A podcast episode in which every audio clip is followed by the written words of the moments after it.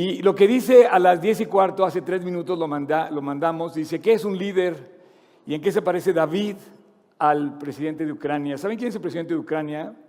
Es este hombre, no sé si pueden ver esta foto. Eh, esta semana nos sorprendió el mundo, después de 70 años que terminó aproximadamente la Segunda Guerra Mundial, nos sorprendió la, la noticia de que con las manos en la cintura y con el coraje de un... Eh, eh, ¿cómo te puedo decir? Un, líder poderosísimo, les dijo, a mí me vale todo lo que ustedes piensan, yo voy a invadir Ucrania y vamos a recuperar la Unión Soviética. No entiendo mucho de la política de allá, a duras penas puedo entender la política de nuestro país, pero lo que sí puedo ver es que en todas partes, deja ir la foto, porfa, eh, en todas partes del mundo no hay un líder que digas, oye, yo puedo confiar en este líder. Y vamos a hablar en el líder del que sí podemos comprar, por eso estamos hablando de David, por eso ah, venimos a hablar de Jesús, por eso decía lo que decía Tony, por eso decía lo que cantaban estas canciones, porque es Jesús el líder al que tenemos que buscar y al que tenemos que, eh, y, más en estos tiempos de crisis. Eh, y esta semana nos sorprendió algo que no podemos estar ajenos. O sea, vivimos en un planeta que acaba de iniciar una guerra por demás impresionante. En cualquier momento, te lo quiero decir, no te quiero espantar, pues en cualquier momento, cualquiera de estos señores que se están este, dando a conocer podría detonar una bomba atómica, que tampoco sabemos qué consecuencias puede tener porque pues, nadie ha probado una bomba atómica desde la Segunda Guerra Mundial. Y los avances seguramente son muy diferentes, ¿no? Pero ese hombre, ese hombre es el presidente de Ucrania y yo te pregunto, como decía hoy en la aplicación, ¿en qué se parece David al conflicto de Ucrania? Vamos a dar inicio a nuestra plática de hoy y, vamos, y, voy a platicarte porque no pudo haber caído en mejor momento este, esta elección de hoy. David el fugitivo. Tú sabes, eh, si, leemos eh, la, la, Biblia, lo que estamos estudiando, vamos a leer, por ejemplo, Salmo 78. Te decía, desde hacía referencia a Salmo 78 que dice que Dios eligió a David su siervo. Fíjate bien, Dios eligió a David su siervo. Quiero que subrayes esta parte. Dios eligió a un hombre, ¿ok? Hay hombres que han sido elegidos para hacer cosas y hay mujeres también que han sido elegidas para hacer cosas de parte de Dios. Y yo te pregunto si tú estás listo a ser elegido por parte de Dios para ser como David. Hombres que pasaron a la historia como lo más grande que ha habido en la historia de Israel. David fue el rey más famoso de Israel. Dice, lo tomó de la nada, de la basura prácticamente, no, no, de la basura, pero dice, de detrás de las majadas de las ovejas, tras las paridas lo, trajo, para que, para que apacentase a Jacob su pueblo, a Israel su heredad, y los apacentó conforme a la integridad de su corazón. Entonces David se levanta como un hombre que lo apacienta a su pueblo con la integridad del corazón de David. Y dice que los pastoreó conforme a la pericia de sus manos. Quiero subrayar en este versículo la, palabra pericia, porque Dios mete a David en una serie de conflictos, conflictos, pruebas, a las que un hombre normal como tú y yo podemos a lo mejor huirle a los conflictos, a los problemas, a las broncas de la vida, a las complicaciones de la vida. Oye, tengo ese problema fiscal, tengo ese problema económico, tengo ese problema con mi pareja, tengo ese problema con mi hijo, tengo ese problema con mi papá, y le queremos nos queremos ahorrar los problemas, pero Dios dice que nos pastorea conforme a la pericia de las manos de Dios. Y Dios levanta a David de, de ser un pastor de ovejas y lo mueve a ser un líder que, como no hay otro líder en Israel, Ahora, el liderazgo de David para mí me inspira para hablarle a Zelensky, que es el presidente de Ucrania, y me gustaría mandarle ese mensaje. El mensaje que te voy a dar hoy al presidente Zelensky de Ucrania. Porque David vivió fugitivo como ahorita ese hombre está fugitivo tratando de huir de un cuate que lo quiere matar. ¿Dónde oí esto antes? Pues Saúl contra David. Pero lo quiere matar a costa de lo que sea. ¿Sabes que el perseguir, o sea, la, misión del ejército ruso ahorita es agarrar a Zelensky, con eso se acaba la guerra. Y, su, segunda, su segunda misión es agarrar a su familia. Tiene una niña, una jovencita que apenas ya es una adolescente y un niño. o sea, la, misión es agarrar a, él y su segunda misión es agarrar a su familia. Y por supuesto, imagino que a todo su gabinete. Y dice que parte de esa pericia la, usó Dios para, para llamar a David de detrás de las ovejas, como pastor de ovejas, lo metió en el campo y habíamos estado viendo los capítulos anteriores como él siendo pastor de ovejas, además era músico y vimos cómo la música usada para la alabanza de Dios tiene un poder muy grande. Ahorita que estaba yo escuchando las alabanzas que cantábamos aquí, de verdad este lugar resuena con un poder increíble. O sea, yo, yo lo escucho y digo, Dios, esto es increíble. Y bueno, en, todos los capítulos de la vida de David, que, tú puedes leer su vida desde el capítulo 16 de la primera carta de Samuel, y tienes que leer primera carta de Samuel, segunda carta de Samuel, primera de Crónicas, segunda de Crónicas, Reyes, y además todos los salmos, o casi todos los salmos, más lo que se refiere David, a David del Nuevo Testamento, es el hombre más mencionado en la Biblia después de Jesucristo. O sea, estamos hablando de un personaje increíble que nos pone Dios en alto para seguir y es un fugitivo que hoy más que nunca tiene de común con la situación que estamos viviendo esta, semana. Me preguntaba Tony eh, todo lo que íbamos a comentar al principio de la reunión. Y le digo, claro, tenemos que orar por Ucrania porque estamos siendo testigos de, algo increíble. Y nuestra parte, nuestra parte, o sea, pues, de alguna manera, eh, es orar. y hay que orar por México. Tú sabes que hay más muertos en México durante el sexenio de López Obrador, perdón que te lo diga, que en, todas las, eh, las muertes que hubo en Afganistán durante la toma de Afganistán. O sea, ha muerto más gente en los últimos tres años que en toda la toma de Afganistán que hubo sobre Afganistán. Pero por mucho. En la primera carta de Samuel, versículo 10, capítulo 18, nos dice por qué está fugitivo David. Aconteció que cuando volvían ellos, cuando David volvió de matar al filisteo, ¿se acuerdan del filisteo, de Goliat, no? Salieron las mujeres de todas las ciudades de Israel cantando y danzando para recibir al rey Saúl con panderos, con cánticos de alegría y con instrumentos de música. Entonces, cada vez que iban a la guerra regresaba el rey y obviamente llegaban con victoria y, sacaban las, las, eh, bocinas, los panderos y las danzas y los cantos para celebrar la victoria.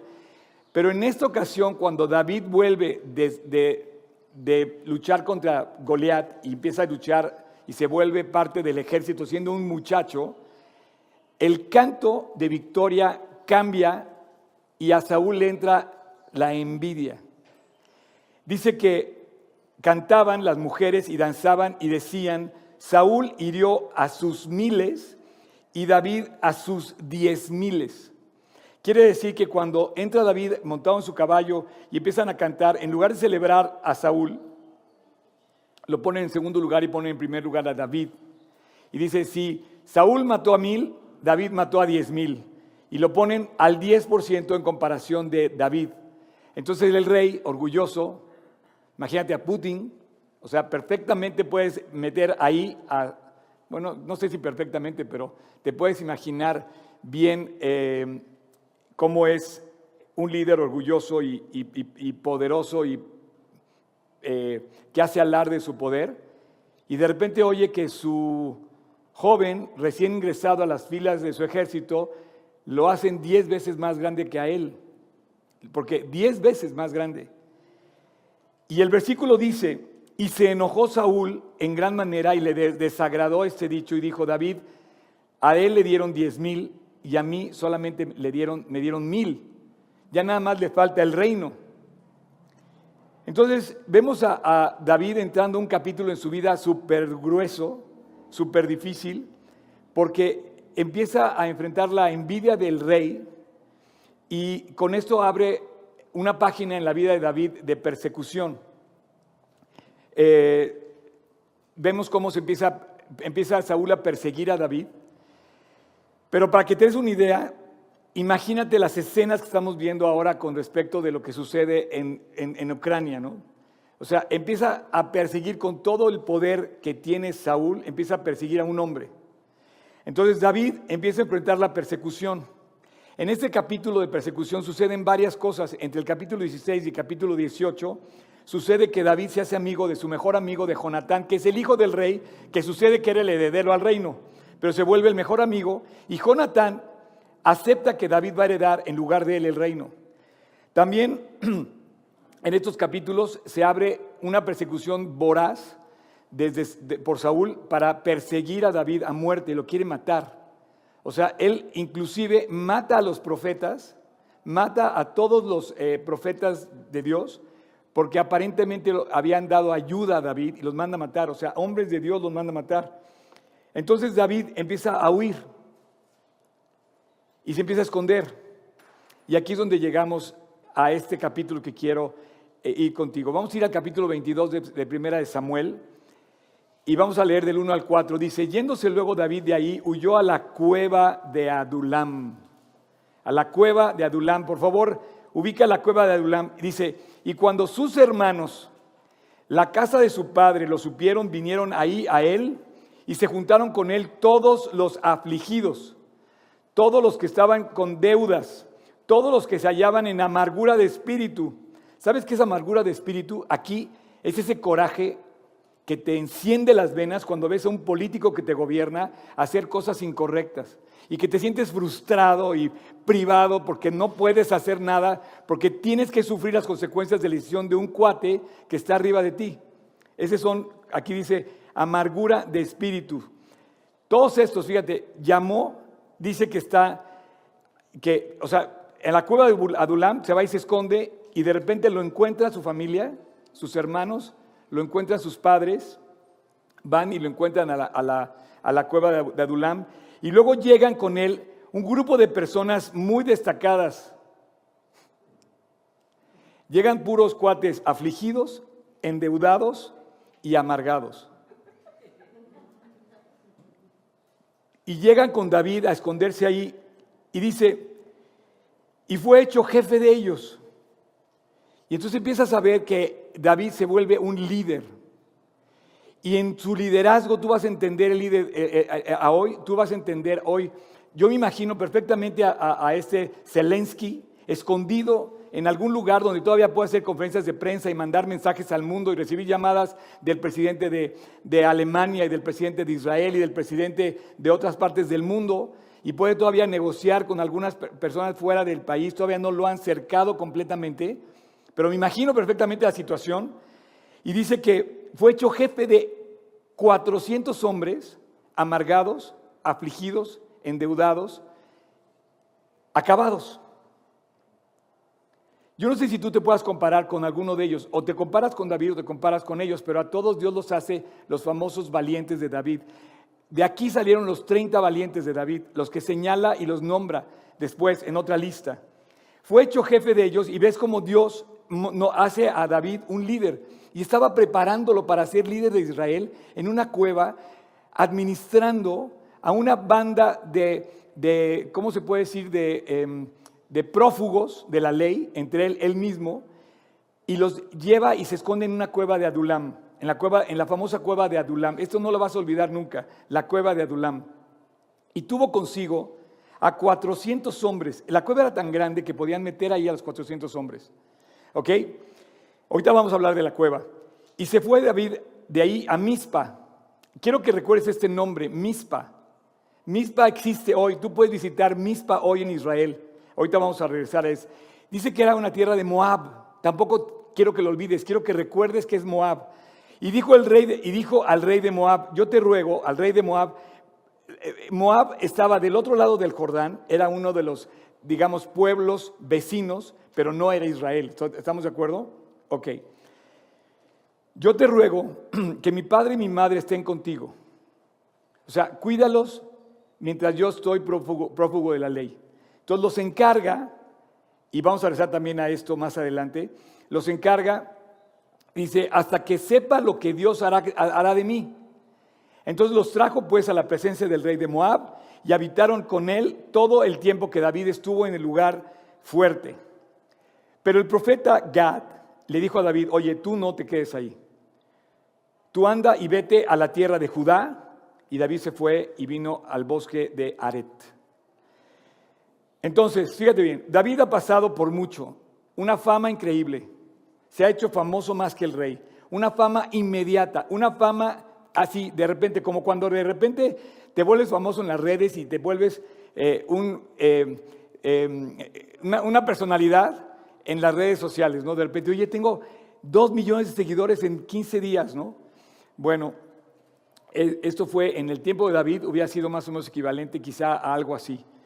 Yo creo que Zelensky esta semana se hizo muy famoso porque no conocíamos quién era Zelensky y hoy es el presidente que está dirigiendo Ucrania, ¿no? Entonces, uno, David ve la fama de inmediata, sin embargo, tiene que renunciar a esa fama para irse a esconder. Y se va a esconder en una cueva eh, y se esconde allí con, y de repente empiezan a llegar sus hombres más fieles. Y a mí me, impacta cómo llega la familia de David y llegan estos hombres y le dicen, queremos protegerte y luchar contigo y queremos seguirte. Y David toma su puesto como líder que una vez en el tiempo de Dios iba a convertir en Israel. Se acababa de casar, le acababan de dar a su esposa y no pudo pasar con ella prácticamente más de una semana. Quizá una sola noche pudo pasar con su esposa, su matrimonio reciente. Había enfrentado peligros con los filisteos y había tenido pues repetidos atentados y cuando ya está huyendo, el rey ya estaba declarado en contra de él. Eh, empieza a vivir como un fugitivo y no sabía qué iba a pasar. Entonces yo quiero considerarte aquí varias cosas bien interesantes. Vamos a, vamos a partir de esto que acabamos de leer en la Biblia, que es increíble. Lo primero es que la familia viene a David y se junta con él. Vienen los padres de David. Y es interesante porque la familia se vuelve también, eh, eh, em, así como él se volvió enemigo del rey, su familia obviamente era una presa o una moneda de intercambio o también iba a ser como eh, sufrir la consecuencia de ser enemigo del rey. Ah, tú eres hermano de David, ah, contigo te voy a atrapar y te voy a tener como preso de guerra. O a lo mejor te puedo, puedo amenazar a David, decir, hoy mato a tu hermano si no vienes, si no vienes tú a entregarte. O mato a tu madre si no vienes a entregarte. Entonces, obviamente, la familia también huyó de su casa ¿Se acuerdan de la familia de David? Era, era Isaí y su esposa, no se menciona la esposa. Habíamos hablado que su, lo más probable es que la mujer, la mamá, era la que le había sembrado toda esta instrucción eh, bíblica y de Dios en la vida de David. Bueno, ellos dos empiezan a huir porque seguramente eh, Saúl iba a ir tras ellos. Ellos sí sabían dónde estaban. Entonces huyen y se, se esconden ahí.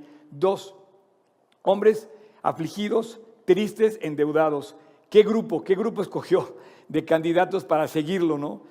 Eh, y a mí se me hace increíble porque Dios así nos llama a todos, nos llama endeudados, afligidos y tristes. Cuando vienes al conocimiento de Dios, venimos derrotados, acabados, eh, eh, en depresiones, en, en situaciones en donde ya el mundo no nos quiere. Sin embargo, llegamos a la cueva, decimos, David, quiero seguirte, estoy de acuerdo contigo, y Dios dice, yo te voy a levantar y ellos fueron los que finalmente terminaron gobernando Israel. Nunca son candidatos ideales, nadie. Si tú fueras a una eh, eh, oficina de recursos humanos de una gran empresa y llevaras a estos 400 hombres afligidos, endeudados y tristes, no sabes qué, no tienes candidatos. Es más, ningún banco te aceptaría para que tú fueras candidato a un crédito porque no eres digno de confianza, porque obviamente pues tienes deudas, ¿no? Eh, y hablo por mí, no hablo por, no hablo por ti, eh, lo, digo por mí. O sea, yo soy el peor de todos. O sea, tú me ves aquí a mí y no creas que yo, cumplía con un requisito especial. O sea, yo me siento perfectamente incluido en este grupo de 400 hombres eh, acabados. cada uno de estos hombres traían sus propios problemas. O sea, venían endeudados, quiere decir que no habían tenido éxito en la vida. Traían todas sus deudas eh, es como ver al restaurante, si yo tengo un restaurante, es como ver el restaurante de al lado lleno y el tuyo vacío. Eh, venían heridos por sus propias fallas, tristes, deprimidos, a lo mejor querían suicidarse, a lo mejor querían acabar con su vida. Pero ve la, ve la gente increíble que Dios llama. No te necesita Dios. Y es más, dice que del polvo levanta al hombre para ser al hombre. Y no somos llamados por lo que somos, sino somos llamados por el corazón que tenemos. Eh, y luego dice que venían en amargura de espíritu. Y yo creo que estos hombres conocían perfectamente lo duro de la vida, lo frustrante de la vida y lo difícil que es aguantar cuando alguien que está arriba de ti toma decisiones por ti y te pisotea. Pero ¿sabes qué? Estos hombres tenían algo en común que tú y yo queremos y tenemos también. Queremos algo mejor. Y a mí y a David y a Zelensky y a todos los que están levantándose ahorita en manifestaciones y tú has visto a esos hombres de Ucrania diciendo, estoy formado para que me armen con una arma que yo no quiero tocar, pero voy a defender mi casa. Tengo que defender mi casa. Mujeres que las ves con una cosa que no sé cómo describir de este tamaño y dice, a mi departamento no van a entrar ningún ruso. ¿Por qué? Porque aunque estén acabados, a usted, aunque estén este, oprimidos, desean algo mejor. Yo te pregunto, te voy a hacer dos preguntas esta mañana. ¿Deseas algo mejor? Es la primera pregunta. No me la conteste a mí. Entonces, si deseas algo mejor, ¿por qué estás viviendo como si no lo quisieras? Porque si deseas algo mejor, oye, ¿por qué, por qué ah, dices malas palabras? ¿Por qué robas? ¿Por qué mientes? ¿Por qué, ¿Por qué quieres hacer copiar en el examen? Si deseas algo mejor, o sea, ve a la cueva de Adulam. La cueva de Adulam entraron un grupo de personas, eran como 400 siete personas, considerando a David, sus papás y sus hermanos. y salieron 407 personas diferentes de cómo entraron. En la cueva de Adulam pasa algo increíble, que sucede solamente cuando te sientes acabado, pero te sientes que Dios está contigo y que quiere salir adelante. La cueva de Adulam fue un lugar de refugio, quiere decir refugio. Adulam quiere decir refugio. Eh, Dios no se equivoca al, llamar con, el nombre de cada persona que aparece en la Biblia. Y te digo una cosa, eh, Israel es un lugar de cuevas. Eh, por ejemplo, Belén era un lugar de cuevas. Es muy probable que el pesebre donde estaba, donde estuvo, donde nació Jesús haya sido una cueva. abundan en Israel y muchas veces son usadas como viviendas. De hecho, si vas a Petra, todavía puedes ver en Petra lugares así viviendas, almacenes, sepulcros. Adulam está aproximadamente a unos 24 kilómetros de Jerusalén, está muy cerca de Jerusalén. Adulam está cerca del famoso valle de Elá. El valle de Elá estaba a unas tres millas o dos millas de distancia de, de, la cueva de Adulam. ¿Por qué te hago esa referencia? Porque el valle de Elá es justamente en el valle donde David mata a Goliat. Tuve la oportunidad de estar en el valle de Eliad y puedes ver el lugar y dices, aquí estaba el arroyo donde toma las piedras y aquí puedes ver donde estaban los filisteos y acá puedes ver en el monte Soco y Aseca, así lo dice la Biblia, los, los nombres. Y tú puedes ver, ah, que por cierto, eh, vamos a reiniciar el viaje a Israel, pues si alguien quiere ir, vamos a volver eh, próximamente. Eh, y vamos a estar en este lugar. Y bueno, tú ves el lugar y dices, aquí fue la batalla con Goliat. Pero qué curioso que fue a él, David y le dije, le dice a todos, oigan, ¿por qué le tienen miedo a, Goliat? Yo voy a acabar con él. Y en, y en el valle de Ela, David lucha contra el Goliat y lo mata. Y a tres kilómetros de distancia se va a esconder a la cueva de Adulam. ¿Qué es lo que estaba pasando en el corazón de David? Tres kilómetros más adelante va y pelea contra Goliat y tres kilómetros más atrás va y se mete en una cueva y se esconde en la cueva de Adulam. qué curioso, ¿no? En esta región hay muchas cosas, como te decía, se, llama la región, la, región de Wadi Kurreitun. Wadi es, una palabra eh, de, lugar. Y eh, ahí estuvo David, y para llegar ahí, pues tenía que llegar un poco escondido, le sirvió, le sirvió justamente como escondite. David no podía rezar a su casa, porque ya habían tomado seguramente los soldados de Saúl ya habían acabado con la casa de sus padres, no podía rezar al palacio, aunque tenía entrada al palacio porque era un principal, no podía. No podía ir con el profeta Saúl, Samuel porque estaba amenazado también. No podía buscar a su, mejor amigo, no podía ir a casa de Dios, no podía ir al tabernáculo y no podía estar ni siquiera con los de Moab, tenía que huir porque el profeta le dijo, ¿sabes qué? Vete, vete de Moab, no te quedes ahí. Solo podía ir a una sola cueva que se llama refugio. Para ti se llama Adulam, para mí digo Adulam, pero para él en hebreo, ve al refugio. Y aquí es lo que decías, Tony. No podemos decir que conocemos a Dios si no vamos a su palabra. No podemos decir que tenemos a Dios. ¿Cuántos religiosos hay en México que dicen, ah, sí, yo conozco a Dios desde chiquito y nunca han leído la Biblia? Tú no conoces a Dios si no lo conoces. ¿Cómo lo vas a conocer si no has leído la Biblia? ¿Cómo me dices que conoces a Dios? El otro día, no, sí, yo eh, platicando con una persona que me dice, sí, claro, yo, ¿y has leído la Biblia? No, nunca. No, pues no conoces nada de Dios. De entrada te estarás perdiendo de este increíble mensaje, de este increíble eh, sitio. Entonces, eh, va al lugar de refugio y encuentra varias lecciones increíbles. Vamos a ir tú y yo a esta lección. Vamos, cierra tantito en tu mente eh, el escenario y ayúdame, vamos a caminar por el sendero del Valle de La, vamos a caminar entre la maleza y vamos a entrar a la cueva de Adulam, ¿ok? ¿Te, lo imaginas? Ahora abre el Salmo 142 y vamos a entrar a la cueva. El Salmo 142 lo escribe David estando en la cueva de Adulam. Y vas a ver lo que Dios le enseñó en la cueva. Eh, eh, los que no traen Biblia vamos a poder ver el, el versículo ahí. Pero ve lo que dice, el Salmo 142 dice, petición de ayuda en medio de la prueba. Por favor, lee la Biblia. Champion, lee la Biblia. ¿Quieres ayuda? Te lo está diciendo Dios. Dice, bueno, es que no lo puso, pero el, Salmo, sí lo, ves, sí, lo ves ahí, ¿verdad? No, es que hay unos comentarios que dice acá, ¿cómo dice? Petición de ayuda. Masquil de David.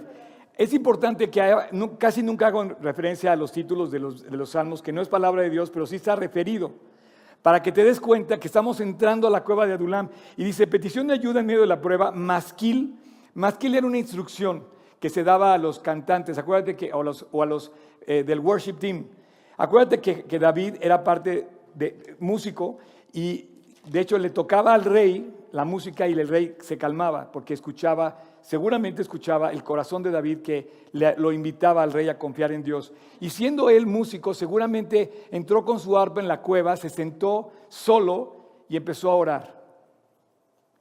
Y dice, oración ¿Qué hizo cuando estaba en la cueva. Champ, ¿sí lees ahí? 142. A ver, déjame tu Biblia. No, ahí está, cuando hizo, cuando estaba en la, en la cueva. ¿Pueden, ¿Pueden ayudarme con la cámara? Quiero que vean que así dice la Biblia. A ver, ¿qué, qué, qué cámara? Enfoquen el 142, por favor. 142, 142. ¿Sí se lee? David que hizo cuando estaba en la cueva. ¿Sí? ¿Sí? Ok. Gracias, Champ. Eres lo máximo. Entonces estamos dentro de la cueva. Está siendo perseguido a muerte. Están disparando todo contra él. Y yo me encuentro aquí a Zelensky diciéndole, oye, lee el Salmo 142. Con mi voz clamé a Dios, con mi voz pediré a Dios misericordia. Delante de Él expondré mi queja, delante de Él manifestaré mi angustia. Cuando mi espíritu se angustiaba dentro de mí, tú conociste mi, andar y mi senda. En el camino en que andaba, me escondieron lazo. Mira a mi diestra y observa a Dios, pues no hay quien quiera, quien me quiera conocer. No tengo refugio, ni hay quien cuide de mi vida. Clamé a ti, oh Dios, dije, tú eres mi esperanza. Tú eres mi porción en esta tierra. Versículo 6, escucha mi clamor, porque estoy afligido. Líbrame de los que me persiguen, porque son más, más fuertes que yo. Te digo algo, Rusia es infinitamente más fuerte que Ucrania. Pues por lo menos lleva tres días, tres días, y no pueden con él. Dice, líbrame los que son más fuertes, líbrame los que me persiguen porque son más fuertes que yo. Saca mi alma de la cárcel para que te alabe. Me rodearon los justos, me dice, me rodearán los justos, porque tú me serás propicio. Qué increíble, qué increíble eh, enseñanza Dios nos está dando aquí en un momento de aflicción. Yo no sé qué estés pasando tú, pero yo te invito a que vayas a esa cueva y te compares con David, fugitivo, y que, y que te identifiques con él en esta oración que Dios la pone en los salmos como una forma de llevarte ante su presencia, decir, mira lo que hacen los que confían en ti. Y bueno, David es evidente el desenlace que tiene. En el Salmo 57 hay otra oración que él hace también en la cueva de Adulam. Vamos a ir al Salmo 57, por favor, y vamos a leer los primeros dos versículos. Ahí al, comenzar dice plegaria, otra oración, pidiendo ser librado de los perseguidores. Y acá hay otra instrucción y dice al músico principal sobre no destruyas, Mictam de David. Mictam aquí quiere decir que es una joya, o sea, esto que vas a escuchar es una joya, es un himno precioso, es como un, como un himno que Dios pone al, al hombre que está afligido y se vuelve una joya, es como, como una cosa que vale oro. Cuando huyó de delante de Saúl a la cueva. ¿Sí lo, estás leyendo ahí? ¿Lo ves en tu Biblia? Y aquí tenemos varias consideraciones, cuatro consideraciones especiales. Yo quisiera que cerráramos esta enseñanza fácil y rápido en esta, en esta oración. La primera, vamos a ver un corazón humilde. Un corazón humilde que Dios va a levantar. Cuando tú llegas a orar, yo te invito a que llegues con un corazón humilde. No llegues con la prepotencia de decir, a ver Dios, ¿qué onda? ¿Por qué me haces esto? No. La primera lección, un corazón humilde. Dice, ten misericordia de mí. Oh Dios, ten misericordia de mí, porque en ti ha confiado mi alma. Y en la sombra de tus alas me ampararé hasta que pasen los quebrantos. Yo te invito a que si estás pasando por una aflicción, lo primero que llegues con Dios es decir, Dios, voy a, voy a ir a mi refugio contigo. Y yo sé, si me estás escuchando aquí, me estás escuchando en línea, yo sé que Dios quizá te está probando. Quizá tienes ahorita alguna, alguna situación difícil y qué hermoso es poder levantar la vista y enfocarnos así. La segunda consideración que Dios hace en este salmo es que el corazón humilde de David se pone a buscar a Dios. Y el versículo 2 dice, clamaré al Dios altísimo, al Dios que me favorece.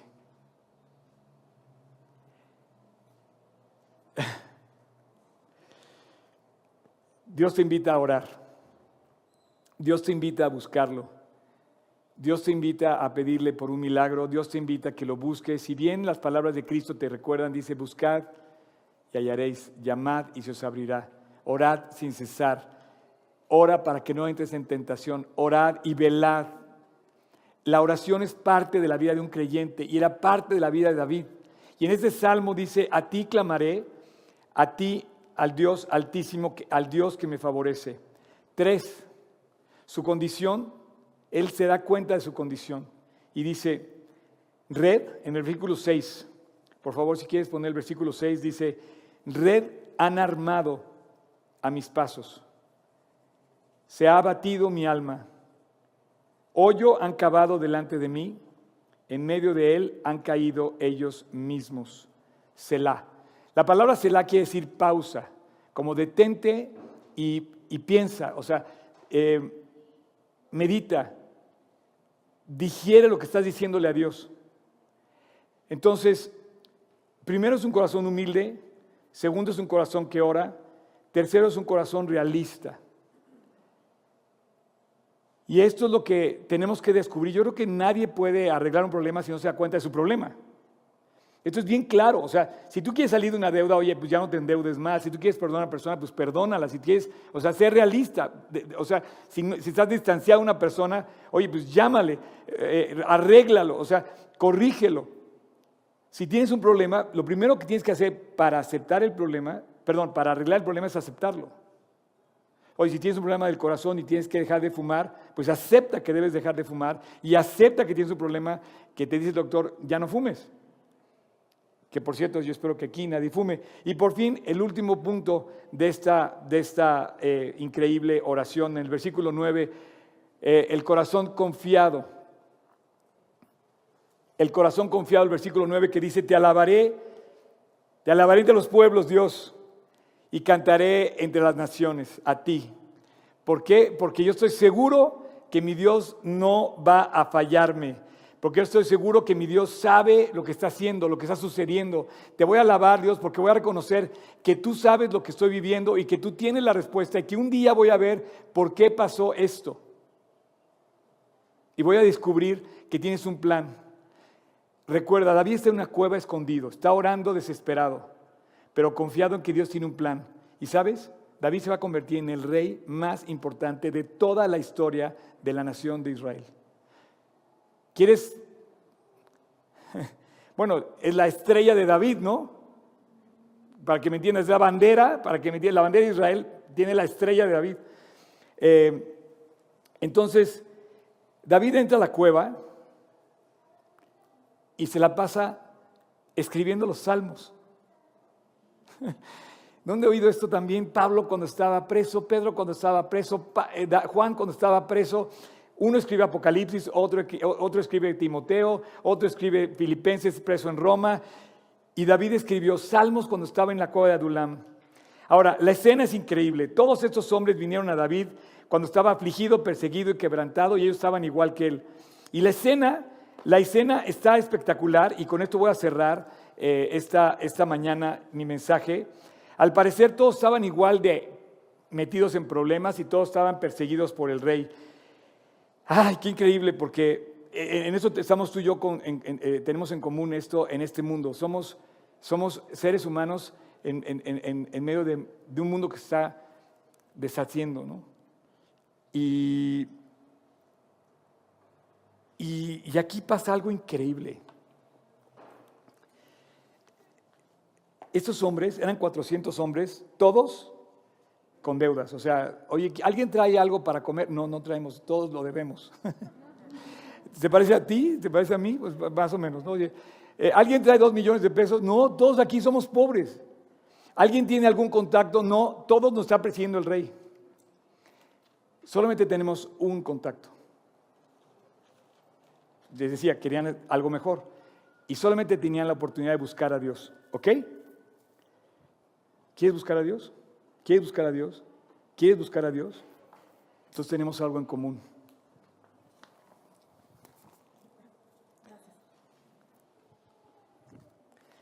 ¿Y sabes qué hicieron? Hicieron un pacto. El pacto que hicieron esos hombres en esa cueva fue eterno, fue para siempre. No tenían nada, solo tenían a Dios. Ayer estuve en una boda y qué increíble ver a una pareja de 20 años, 29 el novio y 25 la novia, enamorados. Y el novio tomó el micrófono en la, comida y dijo, esto se los quiero decir enfrente a todos ustedes, les dice el, novio de 29 años, porque yo sé que entre ustedes hay muchas parejas que, que yo admiro porque han, sido, han permanecido unidas, pero también sé que hay otras que no están unidas. Y si les quiero decir ahora frente a ustedes que yo voy a amar a Nora todos los días de mi vida. Y se los quiero decir a ella porque le he dicho muchas cosas bonitas a ella, pero se los quiero decir delante de todos, porque quiero que sean mis testigos de mi compromiso de amarla. Yo así, todos así. Esas historias existen. Hicieron un pacto ellos dos. Pero esos 400 hombres no tenían sus esposas, estaban perseguidos, estaban endeudados, hicieron un pacto. Hicieron un pacto de fidelidad, un pacto de fidelidad tremendo. Estaban conscientes totalmente de lo que estaban arriesgando, estaban conscientes. ¿Quieres volver a poner la, foto de este chavo? ¿Sabes? Este chavo cuando saca esa foto, eh, se la manda a todos los líderes con los que supuestamente iba a entrar en la OTAN y les dice, posiblemente sea la última vez que me vean vivo. Por lo menos lleva tres días, todavía sigue vivo. Pero lo están persiguiendo a muerte. Y yo no sé cómo te sientas tú, pero lo que sí te quiero decir es que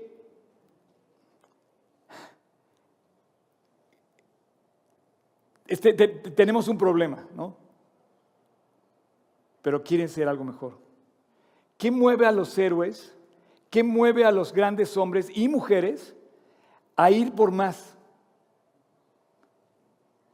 Hay esperanza y hay fe. Esas son dos particularidades del fruto del Espíritu. Están metidos en un problema, pero están dispuestos a enfrentarlo. Están metidos en un problema, pero están dispuestos a creerle a Dios. Están, están metidos en un problema, pero quieren luchar. Y se vuelven, ¿sabes cómo se le llamó a ese grupo? Los valientes de David. No los endeudados de David, no los acabados de David, los valientes de David. Y seguramente de ahí sal- salieron los famosos 30 valientes de esos hombres. Y te digo una cosa, y aquí surge un líder. Y aquí ves lo que es un líder. Si tú quieres ser un líder, eres un hombre una mujer y quieres ser un líder, aquí es donde tú ves al líder. El cuate agarró a 400 hombres, todos metidos en problemas, todos perseguidos por la ley, todos acabados, y los hizo, en lugar de ser una banda de drogadictos y de narcotraficantes, porque eran, iban para que vuela, iban para que vuela para amargados, iban para que vuela para ser revoltosos, iban, iban que volaban para ir a, a levantar una revolución en contra del rey. Jamás atentaron contra el rey. Es más, ¿sabes lo que me imagino que el pacto incluía con David? Cuando él les dijo, ok, vamos a luchar, pero nunca vamos a atentar contra el rey, nunca vamos a atentar contra Israel y nunca vamos a ir contra los principios de Dios. Eso es un líder, señores. Si tú quieres ir a tu casa, a tu escuela o a tu oficina y quieres ser un líder, tienes que decir, nunca voy a atentar contra mi casa, nunca voy a atentar contra mi escuela y nunca voy a atentar contra los principios de Dios. Principios de Dios. Dios trabaja a través de hombres así.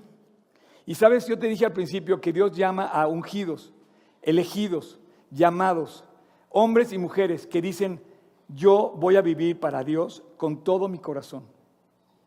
¿Sabes que la Biblia, todos los hombres de la Biblia prácticamente y todas las mujeres decidieron seguir a Dios jóvenes? La Biblia es un libro de jóvenes, no, un libro de ancianos. Si tú tienes la idea de que la Biblia es un libro de ancianos, estás equivocadísimo. La Biblia le escriben los jóvenes que decidieron servir a Dios como David a los 17 años. Y se entregaron de tal manera que Dios los hace vivir historias increíbles. Claro, llegaron a, ser ancianos, ¿no? Definidos, llamados, dedicados, enfocados, fieles, conscientes y guerreros. Les voy a proyectar un, un video, dura cuatro minutos. Este video está grabado en Ucrania. Y, son los pastores que se reunieron para orar y para mandar un mensaje al mundo. Y quiero que se fijen en algo. Aparte de lo que van a leer en los títulos, quiero que vean sus rostros. Hombres de Dios que predican la Biblia en Ucrania, que están con la amenaza de guerra, que no pueden hacer lo que hacemos nosotros y que tenemos el compromiso de orar por ellos, pero que un día vamos a estar igual que ellos. Así es que más vale que vayamos tomando el ejemplo y que vean cómo en lugar de echarse para atrás, se echaron para adelante. Y yo te invito a que pienses, si quieres algo mejor, no te puedes echar para atrás. Tienes que echarte para adelante, tienes que ir para adelante, tienes que luchar por más, tienes que ir por más. Vamos a ver ese video.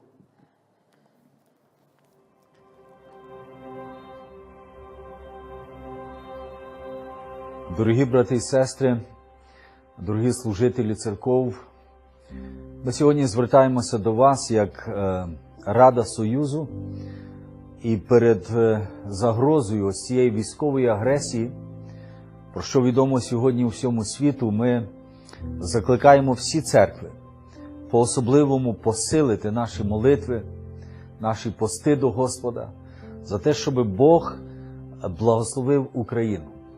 Ми дякуємо сьогодні всім християнам у всьому світі, які, спостерігаючи за подіями в Україні, моляться про нас. І ми твердо переконані, що коли діти Божі кличуть до свого Небесного Отця, Він всемогутній Бог, Він знає кожного, Він дасть нам відповідь.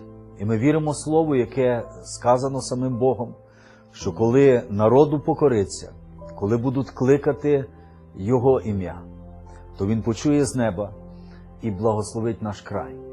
Тому ми зберігаємо спокій і бажаємо, щоб кожна церква і кожен християнин був наповнений небесного миру, щоб ми продовжували служити в таких непростих умовах, невідоме завтра, щоб ми йшли разом, об'єднуючись і з повною вірою, що Господь дасть свою відповідь. Закликаємо до молитви і дякуємо за те, що разом з нами є наші брати і сестри по всьому світу, які готові нас підтримати і разом пройти цей непростий період. Молимося разом, кличемо до нього і продовжуємо наше служіння. І всі наші служителі зі всіх регіонів України, всі наші області, як ніколи сьогодні об'єднані разом для того, щоб стукати в небо. І Господь благословить Україну. My dear brothers and sisters, it is an honor and a joy to be with you here in Ukraine. Мої дорогі брати і сестри, велика радість і благословіння бути з вами в Україні. You belong to a wonderful Baptist family all around the world. Ви належите до неймовірної сім'ї баптистів, яка по всьому світі. And this family is praying for you. І вся ця сім'я зараз молиться про вас. Over the next few weeks, there are dedicated times of prayer among the Baptists in Asia, Впродовж наступних тижнів будуть зустрічі баптистів в Азії, the Baptists in Africa, баптистів в Африці and your Baptist World Alliance executive. і керівництво всього всесвітнього альянсу баптистів збереться разом. All of them dedicated to praying for Ukraine and for peace. І вони збираються посвячено молитися за Україну і за мир в вашій країні. We believe in you, Ми покладаємося на вас. and your family loves you. Ваша сім'я любить вас. It says in God's word in 2 Timothy chapter 2 verse number 9. В книзі е, послання апостола Павла до Тимофія в другому розділі сказано: that the word of God can never be chained. для Слова Божого немає в'язниці. War and violence may be present. Можливо, війна і насилля панує. Hunger and famine can be present. Голод і біда можуть бути перед нашим лицем. Religious freedom can be challenged and can be ended. Питання релігійної свободи може бути під загрозою, і цьому, здається, немає кінця. But the word of God will never be stopped. Але ніщо і ніхто не може зупинити Слово Боже. The gospel can never be chained. Євангелія не можна ув'язнити. So hold firm to the gospel. Тому тримайтеся міцно Євангелії. Live courageously with faith. Живіть сміливо, живіть вірою, Because what God has done in the past, тому що те, що Бог робив в минулому, God can do again in the future. Він знову буде робити в The майбутньому. Word of God will never be stopped. Слово Боже, ніхто і ніщо і ніколи не зупинить. May God bless you and keep you. Нехай Господь благословить вас і береже. I love you. Люблю вас. In Jesus' name, amen. В ім'я Ісуса. Амінь. Como Dios, Dios, no, no, no, no, no aplaudan, no, no hay nada que aplaudir, pónganse a orar. O sea, no necesitamos sus aplausos, nadie. Necesitamos orar, necesitamos despertar como iglesia. No hay nada que aplaudirle. ¿Vieron esos hombres? Están en su cueva de Adulam también. ¿Le vieron las caras? Hombres que dijeron, no vamos a parar, no nos vamos a echar para atrás, vamos a seguir sirviendo. Y yo te pregunto a ti, ¿dónde has estado durante todos estos días? ¿En una fiesta? ¿Y te vienes aquí al domingo a decir, oye, estoy muy bien? Te voy a decir cómo se refiere Dios a estos hombres. Vamos a Primera de Crónicas, por favor, y vamos a terminar con esto. Primera de Crónicas 12:8. También a los de Gad, a los que fueron con el profeta y que huyeron y fueron a David. Ve cómo se refiere Dios, David, se, refiere increíble. O sea, esos hombres puedes compararlos con lo que pasó en la cueva. Son los, son los que están en la cueva el día de hoy, escondidos ahí, pero a la vez listos porque quieren algo mejor y dispuestos en fe y esperanza a luchar por fe. Y dice, al lugar fuerte en el desierto, hombres de guerra, muy valientes para pelear, diestros con escudo y con pared y sus rostros con pavés y sus rostros eran como rostros de leones y eran ligeros como gacelas sobre las montañas. Los hombres que entraron a la cueva, como perros con la cola entre las patas, salieron como leones, como gacelas, a conquistar el plan de Dios. Yo quiero ser uno de esos hombres. Yo quiero ser un líder así. Y yo te pregunto, la segunda pregunta en mi plática de hoy, ¿tú quieres algo mejor? Era la primera. Yo te pregunto la segunda, ¿qué clase de líder eres en tu casa, en tu escuela, en tu iglesia? Para terminar, hubo 400 hombres que apoyaron a David. Cada uno tomó su lugar. David tomó el lugar del líder y los 400 tomaron su lugar también, como leones y como gacelas. Y postdata final, bonus a esta plática. Estos hombres nos dejaron un ejemplo, pero los papás, ¿dónde dejamos los papás? Ah, los mandamos a Moab. David tuvo cuidado por sus papás. ¿Sabes quién era Moab? Ruth era su abuela y era de Moab. Sus papás, el papá era hijo de Ruth. Tenía parientes en Moab. ¿Dónde lo voy a guardar a mis papás para que no nos ataque el rey y no los persiga? Vamos a mandarlo a la tierra de los moabitas, de donde era mi abuela Ruth. El cuate le giraba durísimo el cerebro. ¿Sabes qué, papá y mamá? Te voy a mandar para que no tengas peligro. Te voy a regresar a la tierra de Moab, de donde era Ruth. Tu mamá, papá, mi abuela, la mamá de Isaí, tu mamá, mi abuela, papá, en esa familia y se regresaron. Y en el capítulo justamente dice que los mandaron allá y los dejaron en Moab. Padre, muchas gracias por esta mañana, de verdad, muchísimas gracias por lo que hoy pudimos compartir y gracias por la libertad que nos das para leer tu palabra. Yo te pido, Dios, muy especialmente, porque si hay personas que no me entendieron esta mañana el mensaje, que tú les hagas entender, no por mí, sino por lo que leímos en tu palabra. Señor, estás despertando a tu iglesia y nos da un tremendo gusto ver a estos creyentes en Ucrania que son un ejemplo. Gracias, Padre, por dejarnos llevar este mensaje que algún día en sus...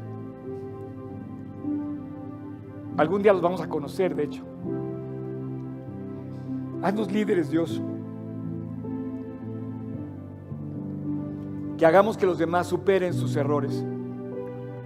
Yo te quiero pedir para que todos podamos comprender este mensaje, para que seamos esa clase de líderes y esa clase de valientes, que nos movamos todos a superar errores, a corregir deficiencias, a enderezar el camino, a salir de las drogas, a salir de la depresión, a salir. Haznos líderes que llevemos a otros a tu palabra, a Jesucristo. Haznos líderes que seamos el ejemplo para que otros vean en nosotros lo que deben de aprender, Dios. Haznos líderes para que otros mejoren sus vidas. ¿Quién somos nosotros, Dios? Nada. Pero así lo hiciste de estos hombres, lo vas a volver a hacer en nosotros, porque somos nosotros ahora los que estamos en vida y somos nosotros que tenemos que tomar en serio este mensaje. Es para nosotros el tiempo, es de nosotros el momento, es de nosotros la oportunidad de vivir en serio para ti. Haznos líderes, Dios, que mejoren las vidas de otros y que hagan que otros logren triunfos y victorias, como lo hizo David con estos 400. Padre, gracias por no los conocemos por esos hombres que acabamos de ver en el video. Donde quiera que estén en Ucrania, te pedimos que los uses, que los guardes y que les hagas entender el plan increíble en el, en el cual tú los has metido con un propósito precioso. Te pedimos por todos los creyentes del mundo y especialmente por los creyentes de México, de esta célula que nos están en este momento escuchando, para que seamos los hombres y mujeres ungidos, llamados, bendecidos, transformados, como lo hiciste con David. En tu nombre Jesús. Amén. Así como están, cierra tus ojos y deja todo lo que está a tu alrededor en un momento y ponte delante de Dios. Eres tú el que está en la cueva. Tú eres el, fugitivo o fugitiva. Te persiguen tus mismos errores. Te persiguen las consecuencias de tu propia vida pero estás delante de Dios. Pides por misericordia, en humildad, en oración, siendo realista y reconociendo a Dios. Y bueno, hay respuesta. Y si tú quieres esta mañana, estés aquí o en línea, yo te invito a que ores a Dios. Estamos en la cueva, estamos ahí.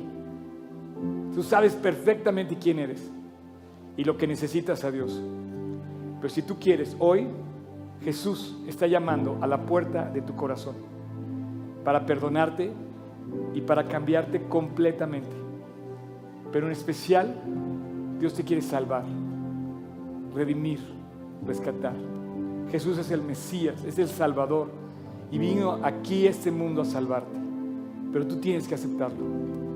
Y si tú quieres, así como estás, con tus ojos cerrados, con tu rostro inclinado, habiendo escuchado lo que has escuchado y sabiendo quién eres, seas hombre, mujer, chico, grande, rico o pobre, endeudado o sin deudas, Dios te está buscando.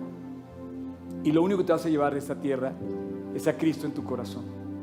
Si lo tienes, tienes la vida. Si no lo tienes, no tienes la vida. Si lo tienes, tienes el boleto de entrada al cielo. Si no lo tienes, ¿con qué vas a llegar al cielo? por tus medios no puedes. Si tú quieres, ahí repite conmigo esta oración y reconcíliate con Dios. En silencio, dile a Jesús, Señor, te abro la puerta de mi corazón. Te invito a mi corazón. Te necesito. Cámbiame, límpiame y sálvame. Tú eres el Señor, tú eres el Mesías y a ti te estoy buscando, a ti estoy acudiendo. El día de hoy te pido que me perdones y te pido que me salves. Y a partir de hoy, Jesús, te entrego mi vida para que tú me guíes para siempre. Te lo pido en tu precioso nombre, Jesús. Amén. Muchas gracias por acompañarnos en esta transmisión. A nombre de todo el equipo de G36 Polanco, esperamos sinceramente que haya sido de aliento. Te pregunto, ¿ya estás echando mano de todo el material que está disponible para compartirlo? Aprovechalo y compártelo. Te invitamos a que compartas todo lo que hacemos, que finalmente es llevar el Evangelio a otras personas. Estamos en todos los canales de streaming YouTube, Spotify y especialmente te invito a que descargues nuestra app y active las notificaciones para que tú eches mano de todo el material disponible que tenemos para ti. Y muchas gracias por tus oraciones, tus aportaciones y tu servicio. Finalmente, servicio estamos todos invitados a llevar la palabra de Dios a los que están cerca de nosotros, pero lejos de Dios. Así es que hay que hacerlo y si esto te sirve, aprovechalo, úsalo. Puedes descargar todo el material también en gt16polanco.org. Gracias por tus aportaciones, que finalmente la iglesia tiene necesidades y tú quizás has sido de aquellos que han ayudado para que esto se lleve a cabo. Y gracias, gracias de verdad, síguelo haciendo. No estoy pidiendo dinero de ninguna manera, es con toda libertad, pero si tú te quieres sumar, súmate en gt16polanco.org diagonal aportar. Y finalmente, muchas gracias por tus oraciones. La iglesia debe ser casa de oración y Dios nos invita a ser casa de oración. Así es que no dejes de orar para que Dios nos guarde limpios, fieles y asidos a la palabra de Dios. Súmate orando, aportando, sirviendo y nos vemos hasta la próxima. Dios te bendiga.